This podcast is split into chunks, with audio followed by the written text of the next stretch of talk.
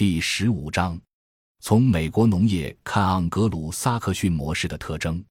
新大陆殖民地的土地具有资源规模化的客观属性。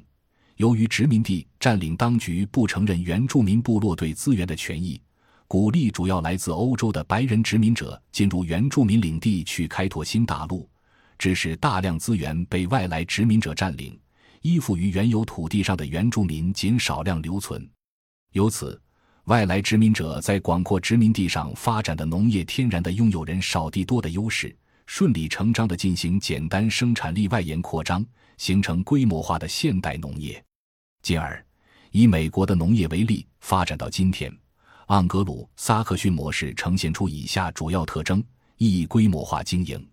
美国是人少地多的国家，丰富的自然资源。优越的自然条件是美国农业发展的一个非常重要的因素。人均耕地达八千六百六十七平方米，远高于全世界平均水平。一九九九年，美国农业用地面积为四百一十八万平方公里，占土地面积的百分之四十五点六七。有耕地一百七十七万平方公里，人均六千四百平方公里；永久性草地二百三十九万平方公里。加上美国是个移民国家。人口相对不多，从事农业生产的更少，因此可以形成大规模农场农业。一般大田作物，比如玉米、棉花、小麦、水稻、大豆的种植规模都在数千上万亩，而且规模还在继续增大。经营者一般是家庭农场，现在大约有二百万个，平均经营面积为零点八一平方公里，最多的达八十点九四平方公里。农场又分独有、合作、公司三种形式，这样的规模使中国这种小农经济居于主导地位、人均耕地资源少的国家不能照搬的。二、机械化生产，土地耕地面积大，自然不可能靠人工去种植管理，于是美国农业机械化水平很高，基本上全部实现了机械化作业，不仅收割、种植实现了机械化。日常的管理也由机械代劳，甚至已经高度信息化、自动化。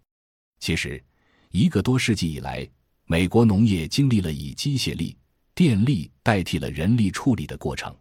农业机械的发明与应用，促进了农业机械化。美国在一九四零年基本实现农业机械化。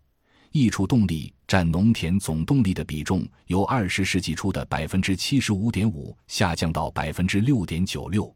二十世纪六十年代后全面进入机械化，农业劳动生产率比十九世纪提高了十倍多。一九八八年，每个农业劳动力平均负担耕地零点六平方公里，平均可养活八十人。因此，虽然农业劳动力人均产出较高，但土地单位产出较低，管理还是比较粗放的，不如东亚小农经济的精耕细作单位土地面积的产出高。三、单一化种植，土地规模非常大，机械化水平非常高，决定着美国的农业倾向于单一化种植、专门化生产、区域化布局，即在一块开阔的土地上只能种植一种作物，甚至在一个地区只能发展一种种植项目。这样便于机械化操作与日常管理，也有利于实现农产品的商品化，但不可能采用在田间进行套种、间作、中耕等耕作方式。因此，它的种植结构与生产方式都是单一的，常常是集中连片的土地上种植的是一种作物，比如小麦、棉花与玉米。与之配套的是农业生产服务的社会化。即由专门的机构与公司提供各种服务与生产资料。美国五十个州中，没有一个州种植全部七种主要作物。美国最主要的农作物小麦、玉米、大豆等只有三十五个州种植。夏威夷和缅因州分别专注于发展旅游业和养殖业，不种植任何农作物。因此，美国形成了专门的农业生产带，比如小麦带、玉米带、棉花带等。四市场化销售，这种大规模机械化的农业所生产的东西，不可能是自给自足的，绝大部分是供销售的。美国农业从一开始商品率就非常高，是世界最主要的农产品出口国，影响着全球的农产品供需平衡与市场价格。因此，美国农产品市场体系非常健全，农产品对外贸易比较发达。二零一四年，美国谷物总产量四万四千二百九十三点二五万吨，出口量八千七百三十三点七六万吨，出口量占总产量的百分之十九点七，是世界第一大谷物出口国。其中，小麦产量五千五百三十九点五四万吨，近一半用于出口；大豆产量一万零八百零一点三七万吨。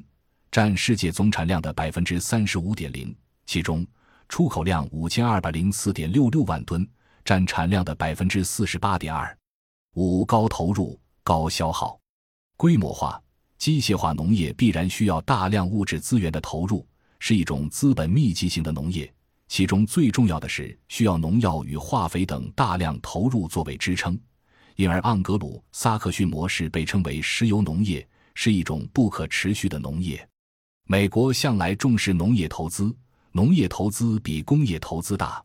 每生产一美元农产品需八美元投资，而钢铁工业只需零点五美元。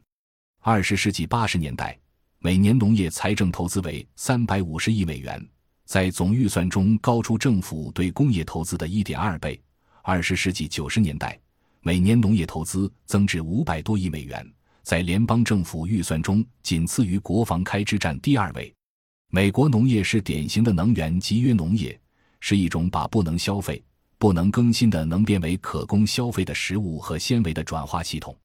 从投入到产出，再到加工、储运、销售，整个过程都以无机的矿物资源，特别是靠石油来支撑。美国每年生产三亿吨粮食，